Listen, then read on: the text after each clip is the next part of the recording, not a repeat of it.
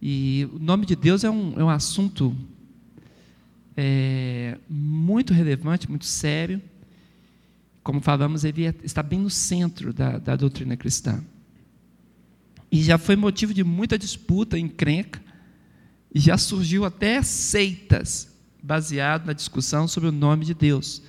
Tem algumas seitas existem que fazem um cavalo de batalha muito grande trazem muitos problemas mesmo por causa de um mau entendimento a respeito do nome de Deus.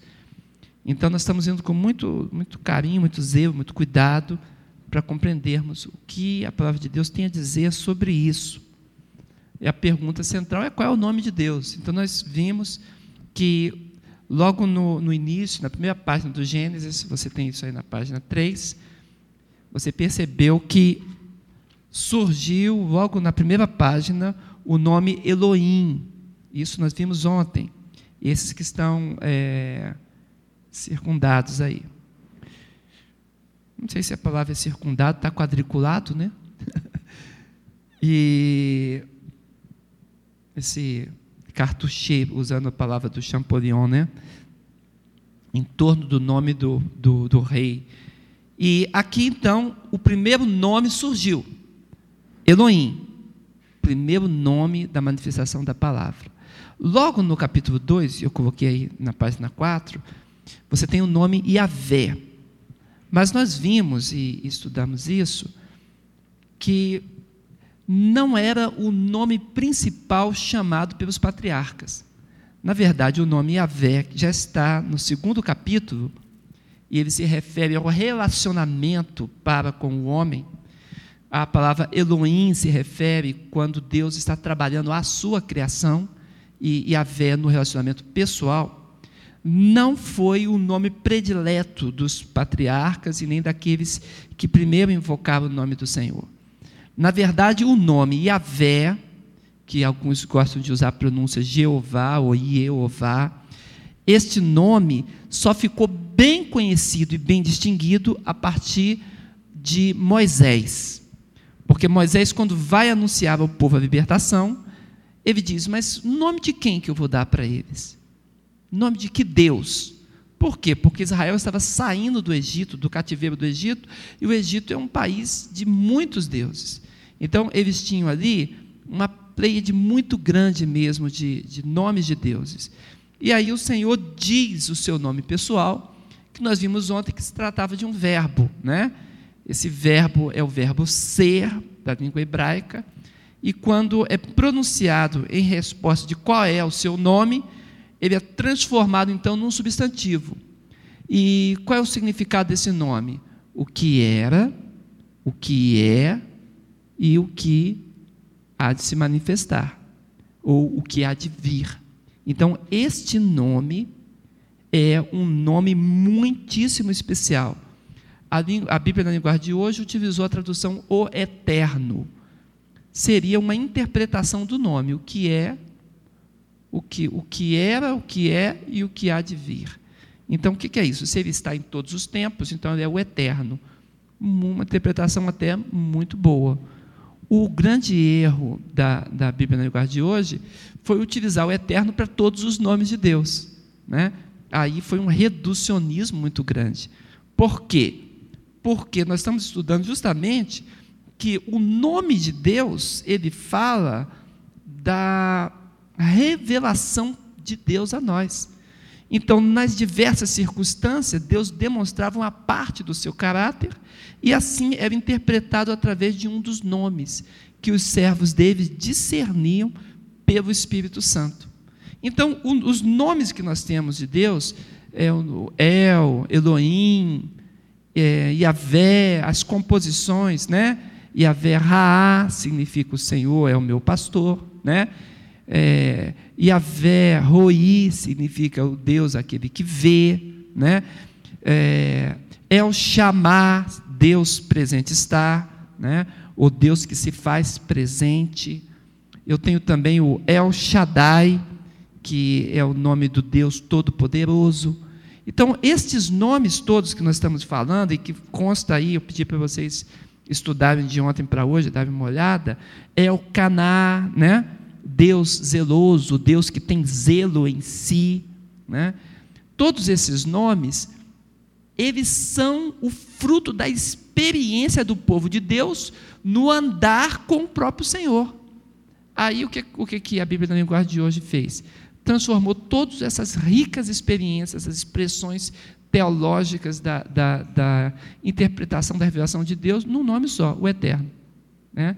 Então foi um reducionismo. Né? Mas no que se refere ao nome Yahvé, que é o nome que fala desses três tempos, mostrando que Deus está abarcando todas as coisas, aí a interpretação é boa, porque o, o, a tradução daquele que está em todos os tempos é o quê? O eterno. Né? Na verdade, a palavra eterno não significa alguém que tem uma vida longa, não. Significa que existe em todos os tempos, ou seja, está além da existência. Porque tudo que existe teve um começo, não é assim? Se existe é porque começou. Então Deus está além da existência, foi Deus que criou a existência. Daí um teólogo fez um trocadilho, que é exatamente o Paul Tillich. Ele falou: Deus não existe. As pessoas ficam assustadas com o Tillich, como Deus não existe? Ele fala: porque Deus não é existência, Deus é essência. Então, só existe aquilo que um dia teve um começo. Como Deus originou todas as coisas. O filósofo Aristóteles diz né, que Deus é o motor não movido, ele é que coloca tudo em movimento, né? ele é que origina, origina toda ação e toda existência. Então, Deus está além, está muito acima do plano da existência, que seria o plano das criaturas. Esse é o entendimento. Então, quando a gente está falando do nome de Deus, nós estamos então é, trabalhando aqui a revelação da pessoa de Deus, da vontade de Deus e do próprio sentimento, da, da, da, manifestação da compaixão graciosa de Deus para conosco. Tudo isso fala a respeito do nome de Deus. Foi até aqui que nós chegamos. E nós passamos a, a perceber que o próprio Jesus, o próprio Jesus Cristo, ele também é uma manifestação do nome de Deus. É onde nós estamos agora. Então, por isso que estamos indo assim com muito cuidado, com muito carinho, para podermos dizer do que, que tratamos. Pode seguir. É, nessa, nessa cultura, na cultura do Antigo Testamento, os nomes pessoais incluíam identificação das ideias de existência, caráter e reputação. Então, hoje em dia, o nome ele é apenas uma identificação da pessoa, é um rótulo que nós recebemos. Mas no caso aqui, não apenas isso. Naquela cultura do Antigo Testamento, de várias nações e de forma muito especial entre os hebreus, o nome ele apontava a existência e o caráter que a pessoa tinha. É por isso que os nomes eram modificados. Quando uma pessoa tinha uma experiência muito forte na sua vida, uma experiência que mudava drasticamente o rumo da sua vida, ela então mudava o nome. Observa que essa mudança de nome, portanto, ela tem a ver com, com caráter, personalidade e a reputação.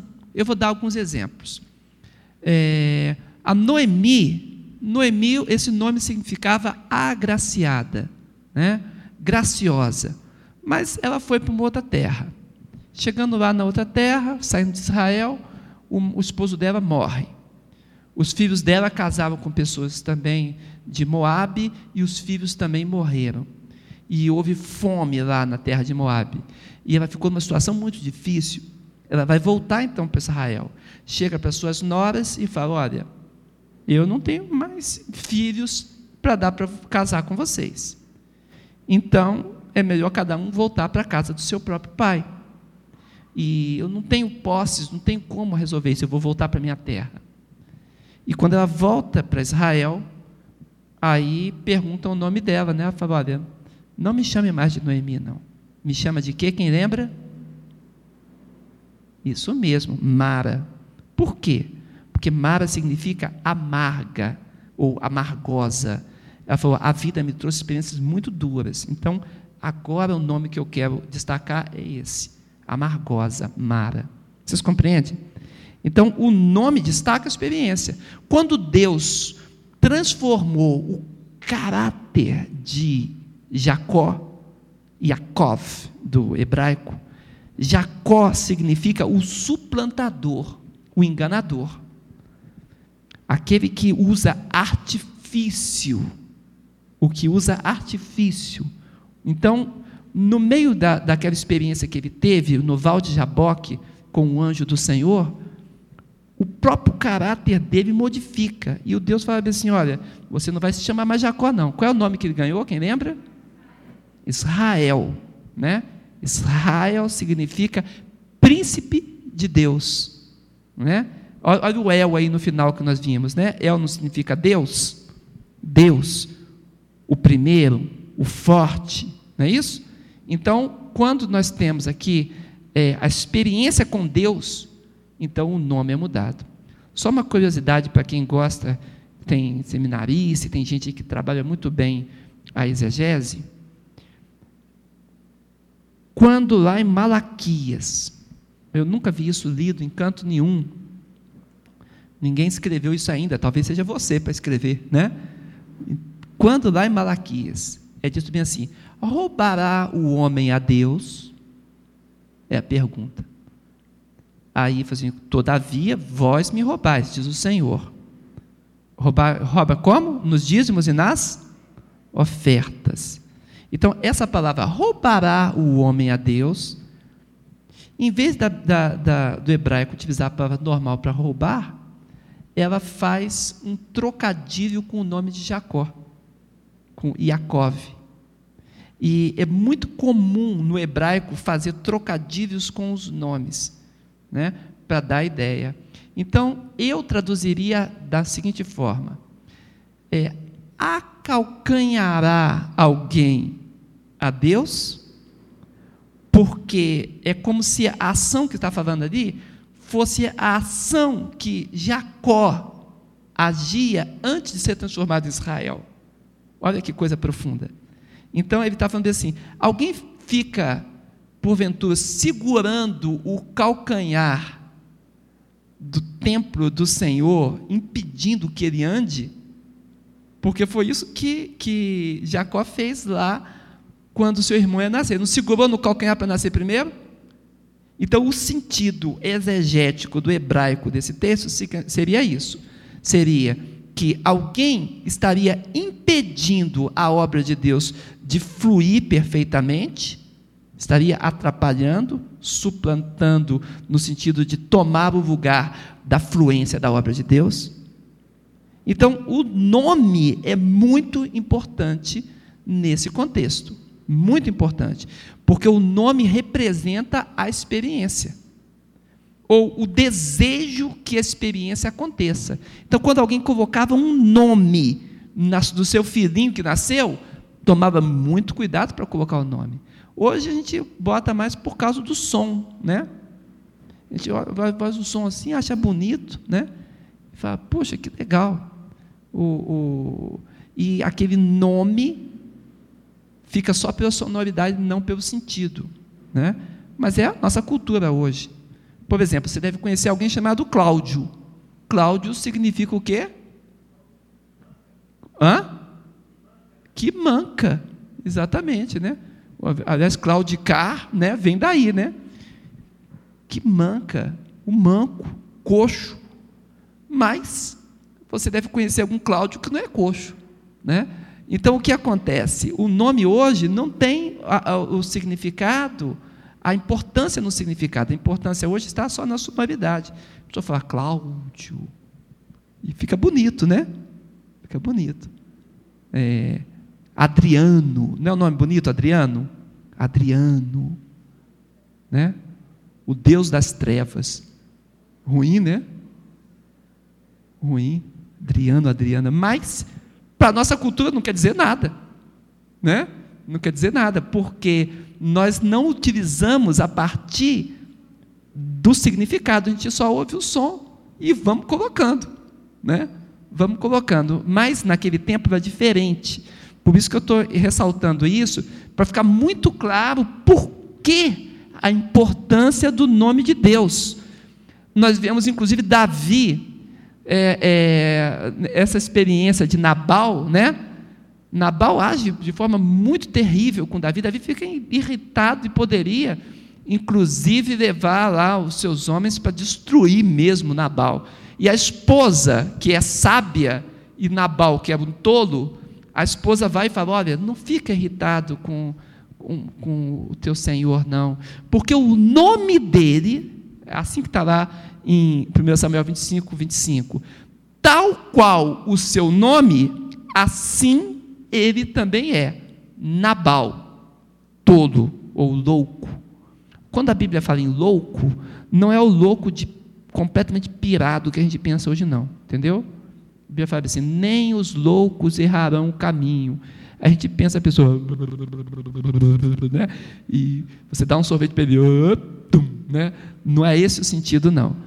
Quando fala em louco, quer dizer uma pessoa que age precipitadamente, uma pessoa que não pensa muito nas ações e às vezes pode agir de forma insensata. Então, até uma pessoa que não se dá muito à meditação, ela vai ver que o caminho de Deus é tão claro que deve tomar o caminho de Deus. Esse é o sentido do texto, né? Então, os nomes eles apresentam isso. O nome era tão importante que apagar o nome de alguém significava aniquilar a pessoa.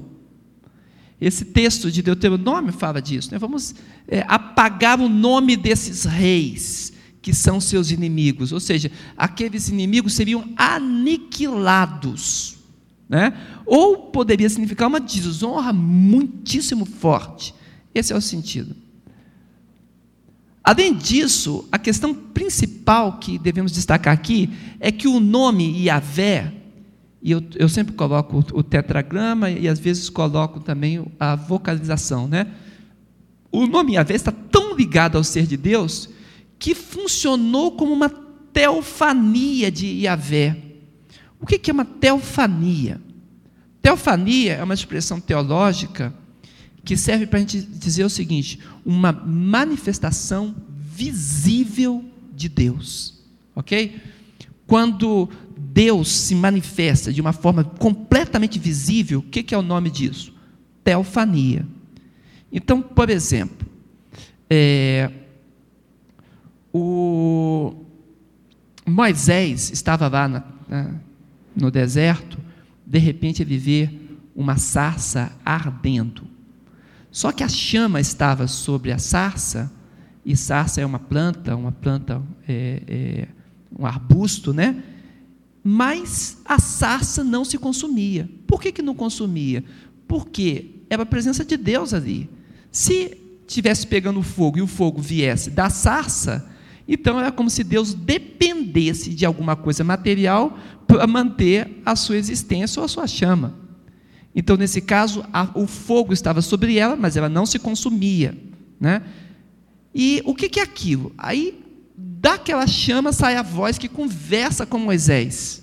Né? Isso é uma teofania, uma aparição ou uma manifestação visível de Deus. Quando o anjo do Senhor aparecia e falava com eles como Deus, exigindo é, é, o serviço que se presta a Deus, uma teofania, uma manifestação de Deus. Né? Então, tel vem do grego Deus. E fania vem de exatamente fanerose, que significa uma manifestação, uma iluminação, um brilho, um surgimento. Né? Quando se refere a Cristo, é chamado de cristofania, ou seja, uma aparição de Cristo. Esse é o sentido. Bem, o nome de Deus, às vezes, aparecia como essa teofania, essa aparição de Deus. Olha só. Eis que eu envio um anjo diante de ti, para que te guarde pelo caminho e te leve ao lugar que te tenho preparado. Guarda-te diante dele e ouve a sua voz, e não o provoques a ira, porque não perdoará a vossa rebeldia, porque o meu nome está nele. Então, se ele está falando desse, desse anjo, né, o anjo do Senhor, que é uma expressão hebraica para a própria manifestação de Deus, Não é um anjo do Senhor, é o anjo do Senhor, no singular.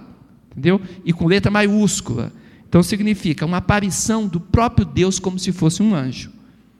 Então ele diz: O meu nome está nele. Então a pessoa de Deus está nele. Esse é o sentido. Êxodo 20 e 24. Em todo lugar onde eu fizer celebrar a memória do meu nome, verei a ti e abençoarei. Então, a memória do nome de Deus, quando ela é feita e celebrada, está celebrando o próprio Deus. O nome não é uma coisa, o nome é a manifestação do próprio Deus. Deus queria que o seu povo entendesse que não bastava pronunciar um nome. A questão não é apenas uma questão de, de ter um rótulo. Não é uma questão poética da, da religião hebraica. E também não se trata apenas de uma forma especial vocálica. Hoje em dia tem pessoas que falam assim, é, fazer vibrar o nome de Deus. Inclusive a magia utiliza isso. Vários tipos de magia querem pronunciar os diversos nomes de Deus para fazer vibrar assim um poder especial. Os magos dizem que existem 72 formas de pronunciar o nome de Deus, 72. Então, eles têm aquela tabela, não sei quem conhece, quem já evangelizou magos, mas eu já fiz isso algumas vezes. Eles têm uma tabela com a composição do nome de Deus e com todas as variações possíveis. Essas variações vão dar 72. E assim eles pronunciam muitas vezes, para quê? Para se encher de poder. Dá certo? Não, é só um misticismo, né? Porque o objetivo de Deus não é que houvesse uma vocalização especial, não é que a pessoa tivesse um poder místico no nome de Deus, não é nada disso. O objetivo de Deus não é ritual, não é ritualismo cultual.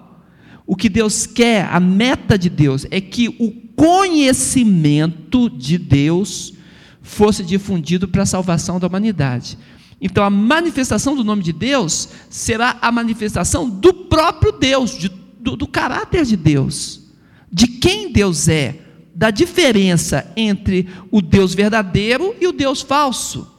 O Deus que está em todos os lugares, que tem todo o poder e todo o conhecimento.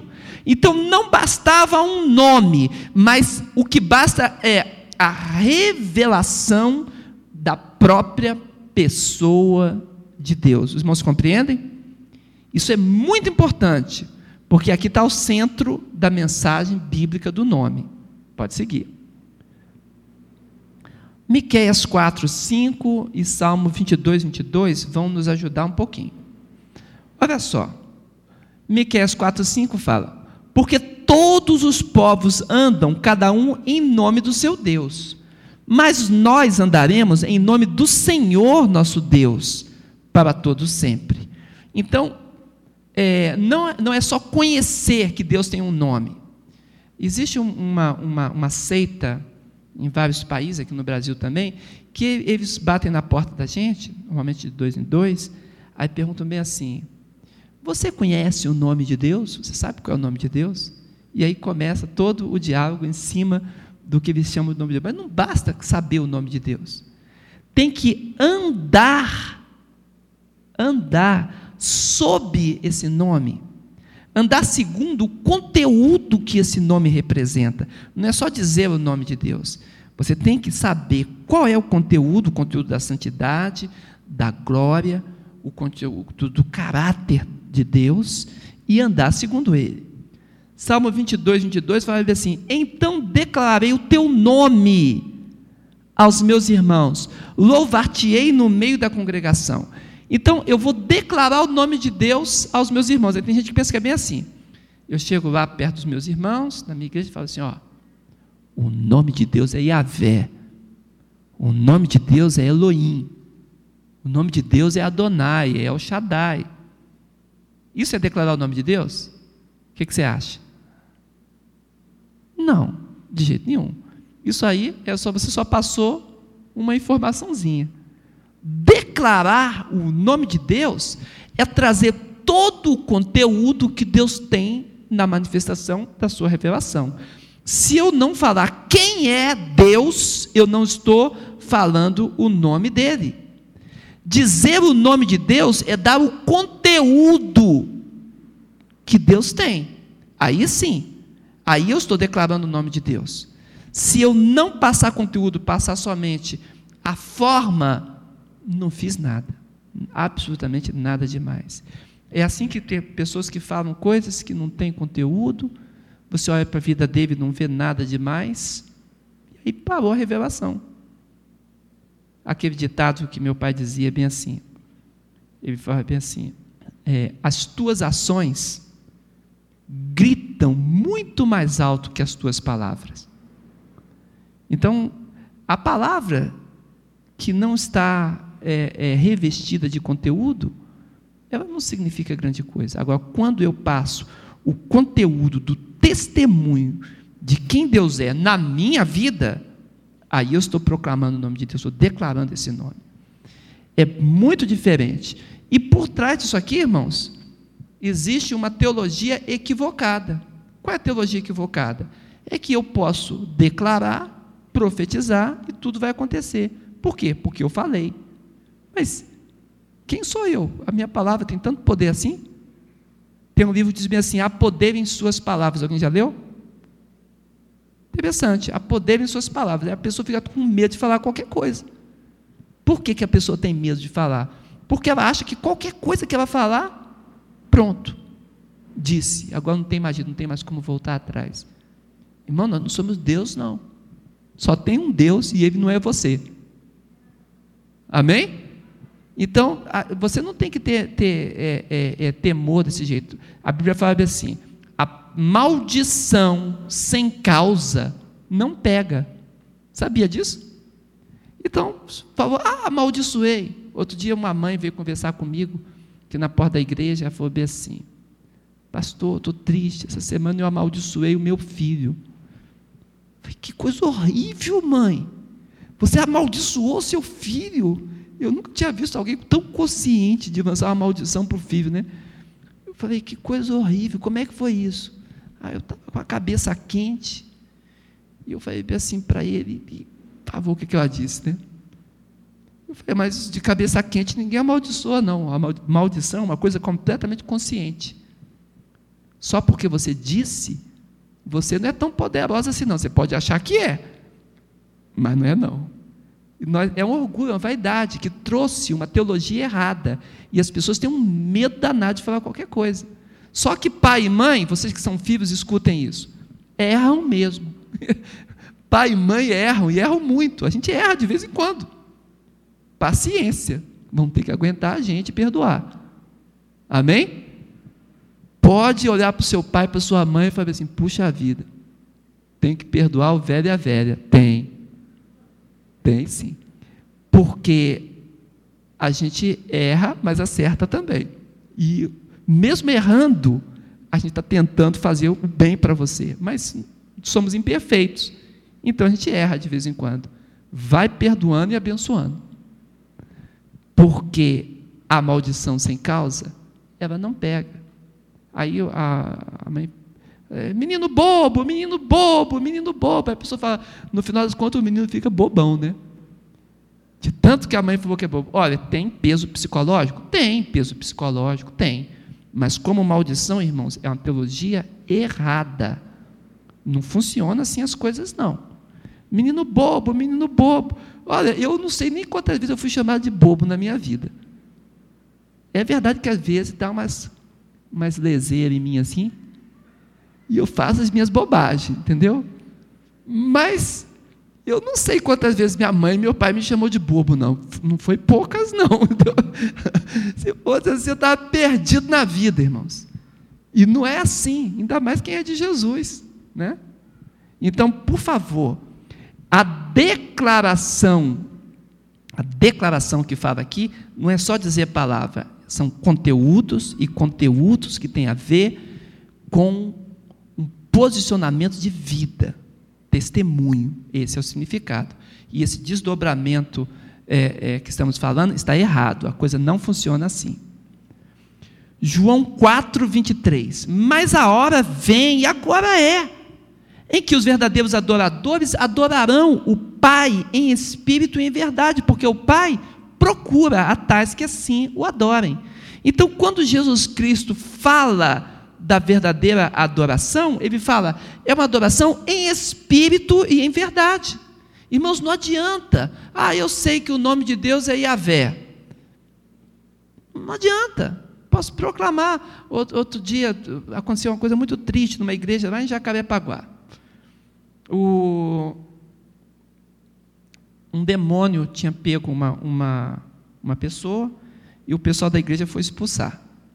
Aí quando foi expulsar, falou assim: sai em nome de Jesus. Aí o demônio falou assim: não, eu sou um demônio muito grande, eu não saio em nome de Jesus, não. Para me expulsar, só se for no nome de Avé. Aí o, o, o líder lá, tadinho, falou assim: ah, então é assim, então tudo bem, então sai em nome de Avé. Aí o demônio saiu. Aí a igreja passou a acreditar que o nome de Iavé era mais poderoso que o nome de Jesus. Que tolice! Eu fui dar um estudo lá sobre, sobre cura interior, um estudo para o ministério da igreja de Curitiba, um aperfeiçoamento para eles. E quando eu toquei no nome, eu falei, não, nós sabemos que o nome de, Jesus, de, de Iavé é muito superior ao nome de Jesus. Eu falei, você sabe qual é o significado do nome de Jesus? Ele falou: não. Yahvé é salvação. O nome de Jesus é o nome de Yahvé. E ainda tem salvação junto. É isso que significa Yehoshua ou Yeshua, as duas formas do nome. Ah, é? É. Então por que, que o demônio fez isso? Ah, sei não, acho que quis botar a doutrina nova na igreja. E vocês aceitaram. E por que, que o demônio saiu? Ué, já fez o trabalho dele? Ele já fez o que tinha que fazer, enganou vocês, mentiu para vocês. Quem é o diabo? Não é o pai da mentira, irmãos? Enganou a igreja. Aí as pessoas todas caíram em pranto, em choro. Choravam muito. Puxa, nós nem questionamos isso na Bíblia. Foi, pois é, escutaram o demônio falar, aceitaram e nem olhavam na Bíblia. Aí agora que fomos olhar a Bíblia, fomos revisar, pediram perdão a Deus continuam clamando pelo nome de Jesus e agora a igreja tem muito mais autoridade do que antes com aquela bobeirinha que eles aprenderam do demônio. Os irmãos entendem? Então, quando Jesus fala, nós estamos falando do conteúdo. Conteúdo tem que ser em espírito e em verdade. Não tem outro jeito de adorar a Deus. Por quê? Porque o próprio Deus é espírito. Que significa tudo aquilo que falamos ontem. Então, para eu adorar a Deus, eu preciso adorar da mesma forma. Tem gente que fala assim, adorar em espírito é de uma forma espiritual. Como é que, se adora de uma forma espiritual? Ah, talvez levantando a mão assim. Eu gosto de levantar a mão quando eu estou adorando. Tem gente que acha que isso quer ser espiritual, ficar, oh, glória, aleluia. Às vezes não presta nem atenção no conteúdo, né? e é isso que é ser adoração espiritual? Não. Lembra o que é um espírito? Quem lembra? pessoal. Qual a característica? Tem o quê? Vontade, sabedoria, inteligência e, e sentimento. Se não for uma adoração que envolve essas, envolve essas três coisas, não é uma adoração espiritual. Então Deus quer alguém que adore a Ele dessa forma, com inteligência, com as suas emoções perfeitamente lúcidas diante de Deus, derramadas diante de Deus naquilo que Ele está fazendo. E mais o que? E que seja sua própria vontade, voluntário. Senão, não é adoração espiritual. Pode seguir. Toda a teologia dos nomes de Deus no Antigo Testamento só apontam para uma direção todo esse entendimento, esse conteúdo dos nomes de Deus tem uma direção que está apontando. E essa direção é a cruz, irmãos. Porque nós vimos que a meta de Deus na revelação do seu nome, a meta de Deus é a salvação. conhecimento de Deus para a salvação da humanidade. Essa é a meta de Deus em manifestar o seu nome. Então, a direção que essa teologia percorre vai chegar lá na cruz do Calvário, vai apontar para Jesus Cristo e vai ter o conteúdo em tudo que Jesus Cristo fez. Ficaria completamente é, impedido o caminho da manifestação do nosso coração se nós não chegássemos ao conhecimento de Jesus quando Deus se manifesta. Se Deus quer a nossa salvação, se o objetivo de Deus é um resgate da nossa vida, como é que isso não, isso não chegaria a Jesus? Lembra de uma coisa: Bíblia é um livro que surgiu para resolver um problema. Qual é o problema que a Bíblia veio resolver? Oi? Pecado. Pecado. Exatamente isso. Irmão, todo livro inteligente quer resolver um problema. Ele tem uma questão a resolver, senão não é um livro inteligente. Ficar falando um monte de coisa e não chegar a nada, nada disso. Tem livro que dá mil caminhos, mas você não chega ao, ao ponto, né? Então, não chegou a nada. A Bíblia é um livro que veio da mente e do coração de Deus. Uau! Obrigado, Silas. A Bíblia é um livro que veio do coração de Deus, da mente de Deus. É um livro inteligente? Claro, o nosso Deus é maravilhosamente inteligente. Então veio solucionar um problema. Qual? O pecado. Se o homem não tivesse pecado, a Bíblia não seria escrita da forma que foi. Irmãos, a Bíblia desde o início vem falando a respeito do pecado e apontando para a solução, que é Jesus. A Bíblia é cristocêntrica, Jesus está no centro. A Bíblia aponta em todos os seus instantes que o homem precisa da redenção, que ele não pode se salvar sozinho, que a salvação tem um conteúdo no Deus Salvador. Por isso que a Bíblia foi escrita. Então, toda a teologia dos nomes de Deus no Antigo Testamento tem uma direção, e essa direção é a cruz. Amém? Pode seguir. Além disso, a identificação de Deus no Antigo Testamento aponta para Jesus no Novo Testamento. Esse aqui é um conteúdo que não tem como a gente dizer da importância dele. Ele está na sua apostila aí, acho que lá na última página, se eu não estou enganado. Dá uma olhada.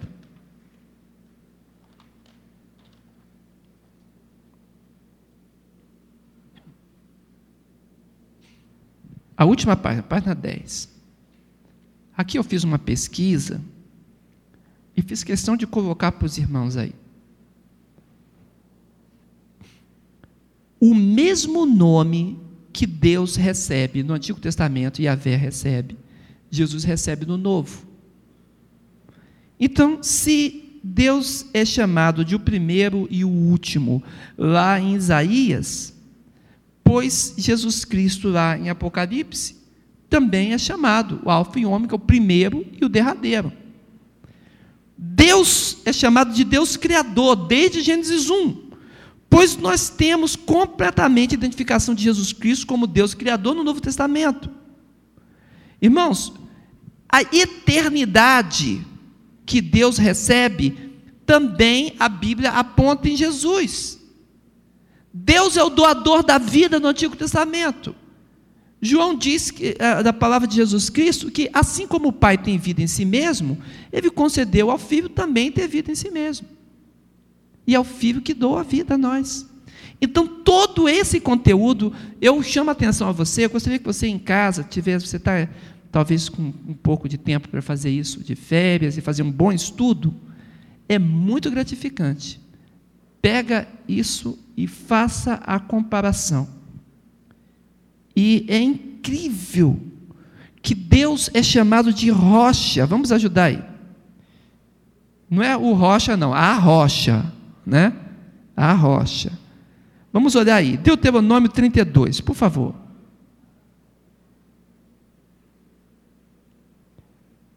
Deuteronômio 32, 3 e 4. Acompanha comigo aqui.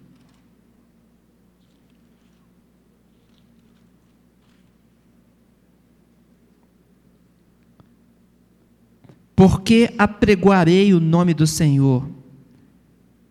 Dai grandeza ao nosso Deus. Ele é a rocha, cuja obra é perfeita, porque todos os seus caminhos justos são. Deus é a verdade, e não há nele injustiça.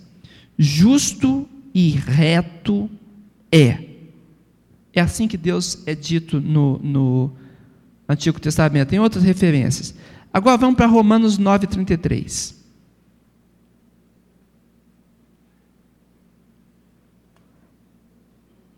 Romanos 9, o verso 33.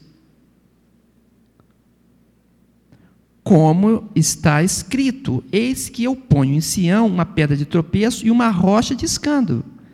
E todo aquele que, que crer nela não será confundido. Está falando de Jesus Cristo. Quer ver? 1 Coríntios 10, vamos lá. 1 Coríntios, capítulo 10, verso 3 e 4.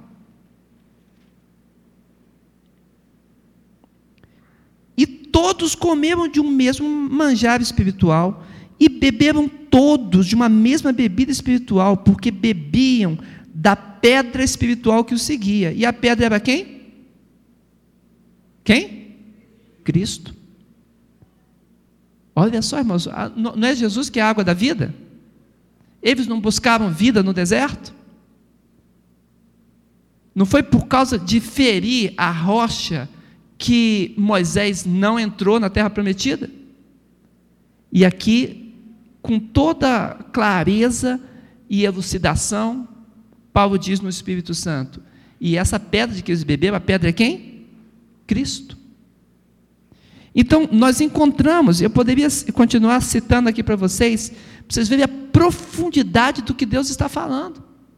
Então, quando nós estamos identificando os nomes de Deus e títulos de Deus no Antigo Testamento, tudo isso está apontando para Jesus Cristo no Novo. E pasme você, o nome Iavé, Iavé, que significa eu sou, é exatamente a culminação de tudo isso em Cristo. Por favor, abra comigo, preciso que os irmãos abram. João 8, 24. João 8, 24. Por isso, achou aí? Vos disse, vos disse que morrereis em vossos pecados, porque se não crerdes que eu sou, morrereis em vossos pecados.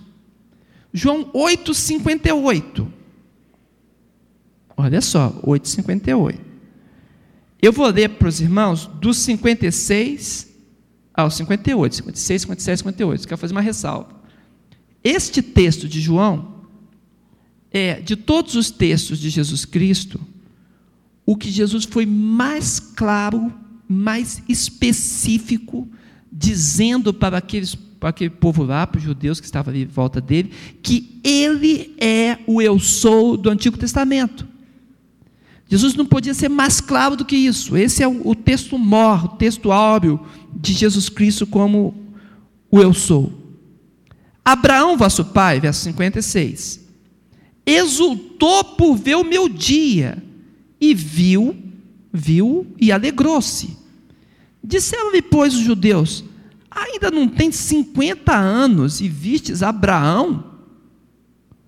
Disse-lhe Jesus: Em verdade, em verdade vos digo que antes que Abraão existisse, eu sou. Quer mais clareza do que isso? Coisa linda, né? Então, Jesus Cristo, nesse texto de Romanos 8, guarda esse texto, Romanos 8, 56 a 58, demonstra com toda clareza que o Yahvé, o Eu Sou do Antigo Testamento, é justamente aponta para a manifestação dele como Eu Sou Salvador do Novo Testamento. E o que que João faz? João dá conteúdo a eu sou. Presta bem atenção no que eu vou dizer para você. Quando eu falo assim, eu sou, a frase está incompleta. Né? Eu sou, fala da essência, mas deixa o pensamento um pouco assim, vagando um pouco. Mostra que ele é essencial, mas o pensamento parece que está pedindo um objeto. Não é assim? Eu sou.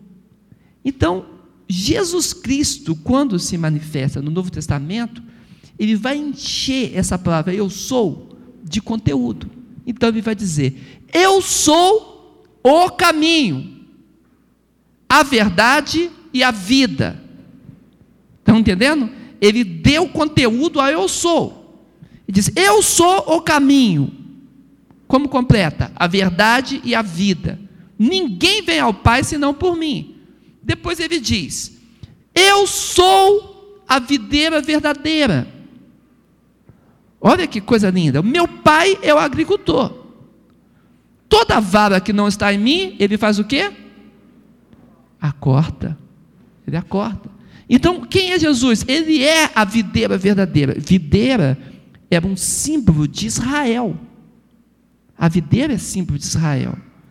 E agora Jesus fala assim: Eu sou a videira verdadeira. Ou seja, o próprio Israel só pode existir estando nele. Ele está dando conteúdo a eu sou. Ele diz: Eu sou a luz do mundo. Então, João vai descrever todas essas expressões a respeito de Jesus como eu sou. E a ponto de Jesus, diante de Deus, falar assim: olha, antes que Abraão existisse, na, se fosse seguir é, é, é, é, de forma correta o texto, dizia assim: eu era. Não é assim? Não seria assim? Só que ele não é passado, é presente, passado e futuro, é o Yahvé.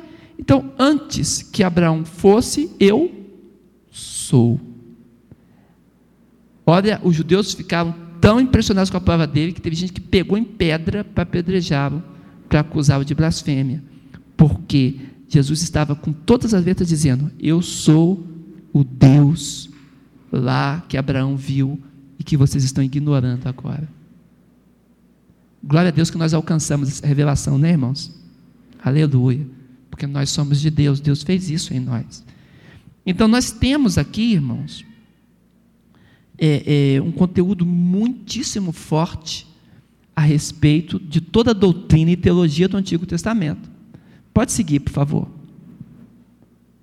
Jesus disse em João 17, 6. Ele fala para Deus Pai, tá? Manifestei o teu nome aos homens que do mundo me deste. Mas sabemos que Jesus nunca chamou Deus de Javé ou de Elohim. Se ele nunca chamou Jesus, nunca falou o nome Yahvé para Deus, ele chamava Deus de Pai. Então, como é que ele manifestou o nome? Já se perguntou isso? Como é que Jesus manifestou o nome se ele não disse o nome? Tem gente que briga por causa do nome, então a questão não está na forma do nome, a questão está no conteúdo do nome, no testemunho do nome. Como Jesus fez isso? Por favor. Já falamos que o nome Jesus e Yeshua, aliás, são duas formas, tá, irmãos? O nome Iehoshua e Yeshua. Como é que aconteceu esse nome? Eu não sei se você sabe, mas quem formou esse nome no Antigo Testamento foi Moisés. Moisés que é, é, foi o, o, a pessoa que compôs o nome Yeshua ou Yehoshua na pronúncia antiga. Como é que era? Ele tinha o seu, o seu ajudador, que se chamava Oshua, ou Oxéia, que a gente coloca na nossa Bíblia, aportuguesado para Oséias. Então, o nome Oséias é exatamente esse nome que vem de Oshua, Oshua, que significa salvação. Oshua significa salvação. Bem, ele alegre com a participação de Oséias no seu ministério, ele troca o nome de, Oséias. Ele fala: Não vou te chamar mais de Joshua, não. Vou te chamar de Ieroshua. Esse Ie é a abreviação, a contração do nome Jeová ou Yahvé, é a contração Ie. Na poesia, você tem isso, Ie, Iá, que é exatamente uma forma muito forte de dizer o nome de Deus. Apenas Y, A e H, só isso. Algumas pessoas confundem, lá no Salmo, se eu não estou enganado, é 90, né? Acho que é o Salmo 90, verso 2, talvez. Que diz bem assim: que o nome de Deus é Já. Vocês já leram isso nos Salmos? O nome de Deus é Já. Aí a pessoa pensa que é Já, significa assim, imediatamente, né? E o seu nome é Já. Aí fala, puxa, é rapidinho, né? Eu peço e ele me dá, eu peço e ele me dá. que, que, que Deus é só um supridor de recado, né? um entregador de pizza. Você pede e ele entrega, você pede e ele entrega. Não é assim não, irmãos. Deus é completamente soberano. Peça a Ele e Ele vai saber o que vai fazer com o seu pedido. Pode responder sim, pode responder não também. Pode falar, aguarda um pouquinho que está chegando. Ou ele pode dizer assim, Ih, tenho coisa melhor para você. Não pode? Soberania dele. Mas esse nome já, que está escrito na Bíblia, e você vai ver que não é escrito J é, com letra maiúscula e o A com minúscula, as duas são letras maiúsculas, J e o A. Por quê? Porque se refere ao nome de Deus, Iá. Iá. Esse Y, eu já falei ontem, para o português vem como J, para usar a consoante. Então fica já, mas não de imediato. Simplesmente o nome de Deus, aquele que era, que é e que há de vir. Então, eu falo bem assim, o nome de Jesus, Ieroshua, esse A do final, e esse Ie, ele está se referindo ao nome de Deus. E Oshua se tornou então Ieroshua. E aí o nome de José se formou como? Quem lembra? Isso mesmo, Josué. O nome Josué que veio aportuguesado para o português Josué é o nome de Jesus. Poderia ter vindo Jesus. Só que Jesus, ele vem para o português não pelo hebraico, ele vem pelo grego. Como funciona isso? O nome em hebraico é antigo Yehoshua. A pronúncia da época depois do cativeiro não se pronuncia Yehoshua, mas se pronuncia Yeshua Yeshua. Só que os, os judeus passam a falar o aramaico. E no aramaico você não fala Yeshua, você fala Yesu. Yesu. Somente assim, porque eles não falam Shu, falam Su. É diferente do hebraico. Então, na época de Jesus Cristo, o nome que se falava de Jesus em aramaico, Yesu. Se alguém quisesse falar o hebraico clássico, fala, diria Yeshua, o hebraico antigo, Yehoshua. E Yesu, Yesu vai passar para o grego, que é a língua francamente falada. E o grego vai acrescentar o sigma final, para ser o nominativo. Então nós vamos ter o quê? Jesus, no grego. Como vem para o português? O, o iota grego vai se tornar J. E vai ficar como? Jesus. Então, por isso que não passou para nós como Josué. Se fosse direto do hebraico, seria Josué. Nome de Jesus em hebraico. Aportuguesado. Tranquilo? Olha que coisa interessante. Então, o nome de Jesus, Yeshua, significa já, Yahvé é salvação a profecia de Mateus, que o anjo fala com Maria, fala bem assim: dará um filho, chamarás o seu nome Jesus. Por quê, irmãos? Porque ele salvará o seu povo dos seus pecados. Esse é o motivo. Porque haverá salvação de pecados. Que profecia linda. Então, o nome de Jesus foi colocado no Messias para lembrar, para anunciar que Ele é o Deus Salvador. Pode seguir. Então, eu tenho o seguinte. No discurso de Pedro, em Atos 2,21, é dito sobre Jesus: E acontecerá que todo aquele que invocar o nome do Senhor será salvo. Quem lembra disso? Ó, Pedro falando. Pedro está lembrando a profecia. E ele diz: Todo que invocar o nome do Senhor será salvo, porque Jesus veio fazer isso salvação. Em Efésios, o próprio Paulo diz: acima de todo principado e poder e potestade, domínio e de todo nome que se nomeia, e sujeitou todas as coisas aos seus pés.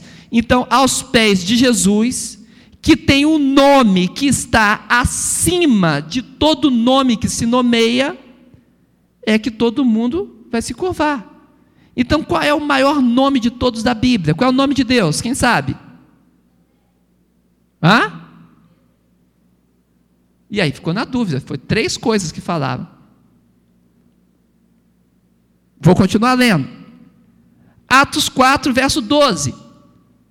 E em nenhum outro a salvação, porque também debaixo do céu nenhum outro nome há dado entre os homens pelo qual devamos ser salvos. O que está acontecendo aí, irmãos? Está dizendo que o maior nome que há é o nome de Jesus. Eu não sei quem foi que leu a pastoral no domingo do boletim, se alguém leu, está lembrando isso daí. O próprio Jesus diz em João 14,6: Eu sou o caminho, a verdade e a vida, ninguém vem ao Pai senão por mim. O que, que significa isso? Que a chave para se chegar a Deus, o nome para se chegar a Deus, a invocação para se chegar a Deus é qual? Jesus. Porque o próprio nome de Jesus diz o nome do Antigo Testamento, Yahvé, e diz salvação ao mesmo tempo.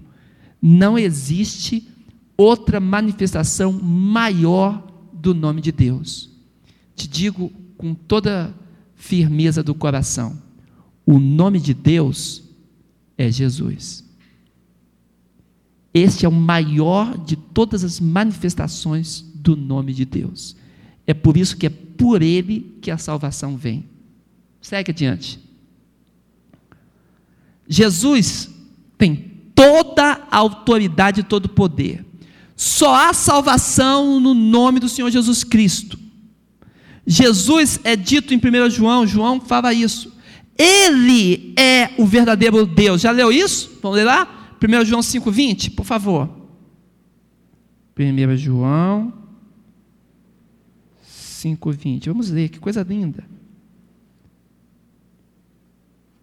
Eu já estou acabando, tá? Para você fazer as perguntas fáceis de você.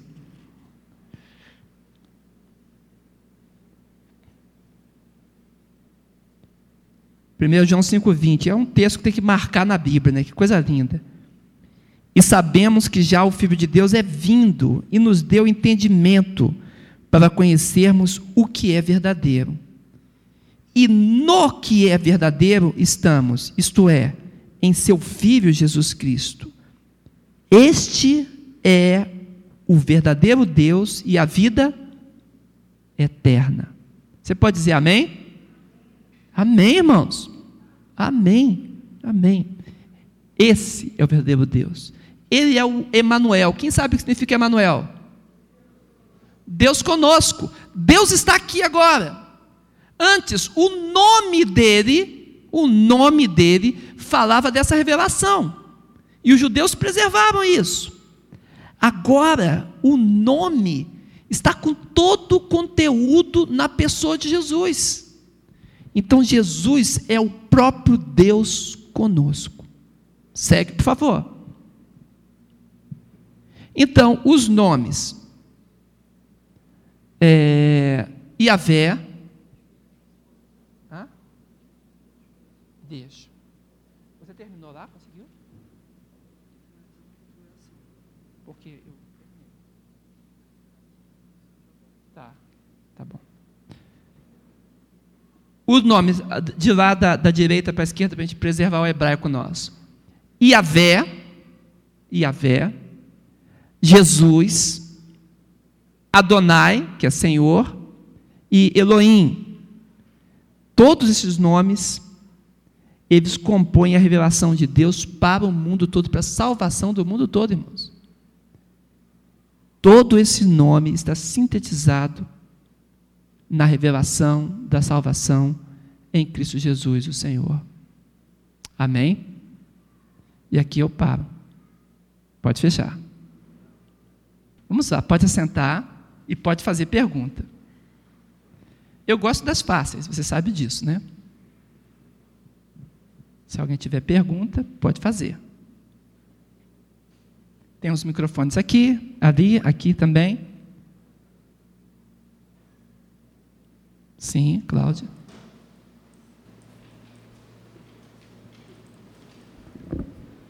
Pastor, não sei se procede, mas eu queria saber um pouquinho sobre a cabala, porque está todo mundo estudando a cabala e a cabala faz parte, né, do, do ritual dos judeus. Então eu vi um rabino, o nome dele é Newton Bonder, na televisão dizendo que a cabala é estudada quando a pessoa já está muito adiantada nos ensinamentos judaicos.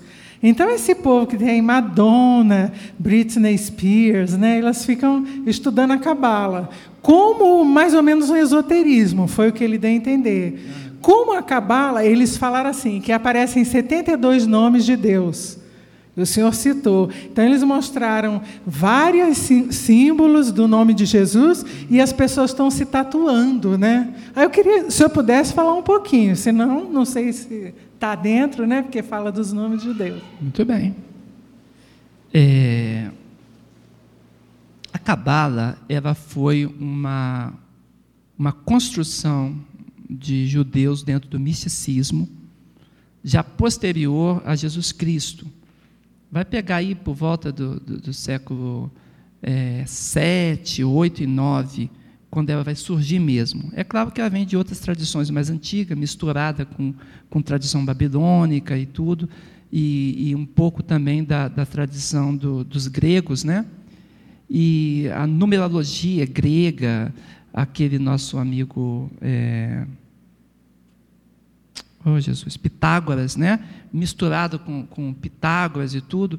Então, vem de algumas tradições, mas ela vai tomar forma aí principalmente século 7, 8 e 9. E o que, que a Cabala tem? Ela tem algumas técnicas de composição de nomes e de intercambiar é, as letras e o valor numérico das letras. Então, por exemplo, eh, tem até a técnica notaricon, por exemplo, tem é, a gematria, sabe? Tem algumas técnicas de intercambiar isso tudo tem a ver com o misticismo, porque é, surgiu um pensamento de que Deus, quando criou o mundo, quero dizer para os irmãos, isso é um pensamento falso, tá? mas eles pensam assim: que Deus, quando criou o mundo, Deus fala então para as coisas acontecerem, haja luz, e há luz. Deus fala, é, junte-se num lugar terra seca, né? e fez separação, e faz as, as coisas acontecendo. Então, o que, que o judeu daquela época dizia? Que quando Deus fala essas coisas para formar a terra, ele fala em hebraico. Entendeu? Então, a língua de Deus seria o hebraico. É claro que isso aí é uma pretensão muito grande, né? E uma tolice, porque a gente sabe muito bem de onde veio o hebraico, a junção de tantas línguas, né? influência do, do, do, do, Babilônio, influência do cananeu e tantas coisas mais. E até que a gente vai chegar, né, desde a da época do, do, dos semitas, dos invasores do Egito, e aquilo vem trazendo tudo até a gente conseguir chegar no, no, no, no hebraico que utilizou-se na Bíblia. Então, dizer que a primeira língua que existiu no céu é o hebraico, é um, assim, eu não queria dizer tolo, queria usar uma outra palavra é uma interpretação muito criativa, ok? É uma interpretação muito criativa. Agora, a partir dessa crença, eles então chegavam à conclusão que a linguagem hebraica teria poder em si, poder divino de realizar coisas. Como é que faria isso então? Pegaria é, as palavras e veria o valor numérico que essas palavras têm. Então, é, para o, o, o hebraico, a letra tem um valor de um número. Você já viu ali o Salmo, por exemplo, 119? O Salmo 119 tem bem assim: é Aleph, aí vem uma sessão falando, depois vem Beit, aí vem, aí a outra sessão, Gimel. Outro dia eu escutei numa, numa igreja no interior, a pessoa falou assim: vamos ler agora o Salmo 119, escrito pelo autor Dalet. Aí leu, tadinho, né? Mas são letras do hebraico, né? As letras elas serviam para numerar as sessões. Inclusive em Jó tem, outros têm, né, para numerar as sessões. São números também. Só que no caso ali é um acróstico. E o Salmo 119, ele é poético, é um acróstico. Então, a primeira sessão, Aleph, todas as primeiras palavras do texto começam com Aleph. A segunda, Beit, todas as palavras que iniciam, você pode olhar a coluna, todas iniciam com B, com Beit. Depois todas com G, com Gimel. E assim por diante. Bem, tem um número de valor, então. Eles pegam, então, uma palavra e buscam uma outra palavra que tenha um valor numérico igual a palavra pode ser diferente, mas que tem um valor numérico igual. E aí eles fazem intercambiações de números para chegar, então, a ter o poder de realizar coisas. Entende? Fazer uma, uma magia, uma bruxaria é, é, gospel hebraica. Entendeu? E no meio dessa, dessa, dessa tentativa deles de, de realizar isso daí, o que, que acontece? Eles não leem a Bíblia como nós lemos. Quem segue a Cabala não lê a Bíblia, ele não está interessado no conteúdo da Bíblia. Ele está interessado no poder das letras e da, da mistura, da composição das letras. Então, lê pulando de tanto em tanto, intercambiando com o valor da letra de baixo, e trocando, fazendo permutas, e assim eles vão é, chegando a diversas conclusões completamente errôneas com relação ao texto bíblico. Vai mudar as palavras, vai mudar tudo, mudar o conteúdo. Mas, além de ter esse problema sério na interpretação da Bíblia, eles ainda acham que existe um jeito de fazer vibrar o nome.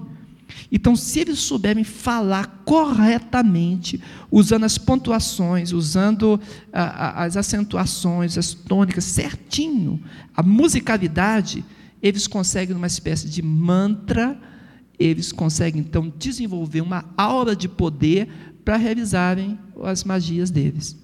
Ou seja, está bem, bem fora da Bíblia. Né? O com intercambiam números e a gematria faz isso numérico com a interpretação. E a interpretação fica completamente adversa. E tem outras, mais umas três, quatro técnicas. Ok? Furada total.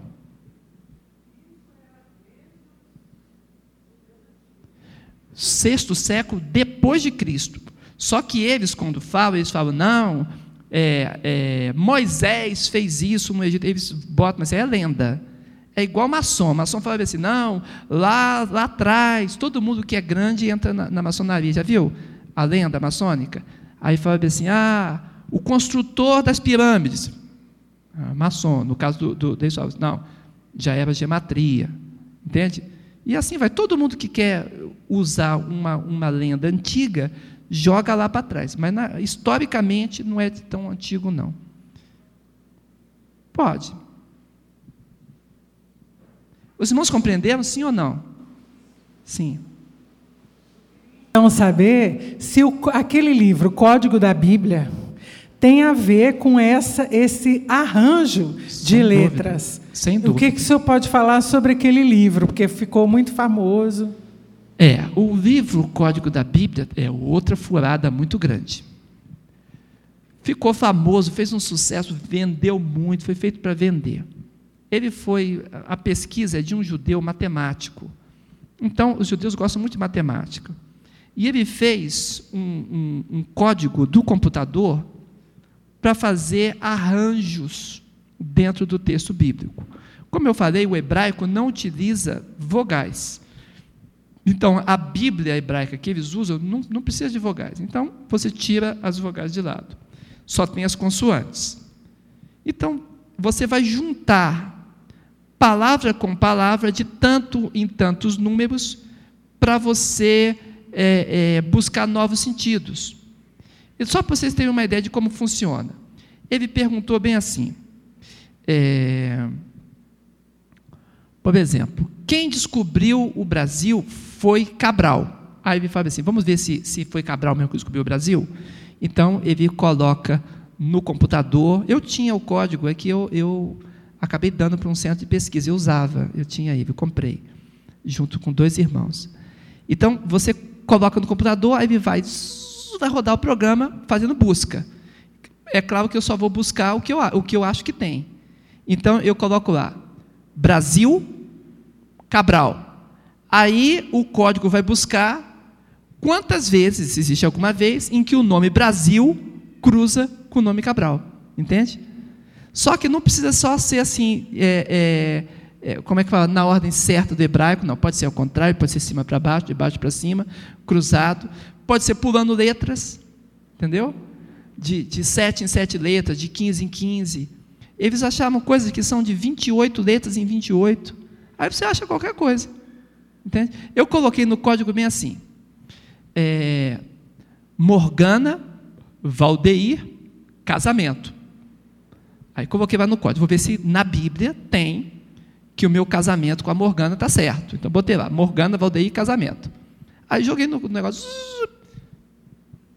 Foi ótimo, achei um monte de vezes. O meu nome cruzado com o nome da Morgana e casamento também pegando uma das letras. Cheguei, Morgana, está aqui, ó. Já está escrito na Bíblia que você tinha que casar comigo. então, mas é claro que tudo isso, irmãos, você forma qualquer coisa que você formar.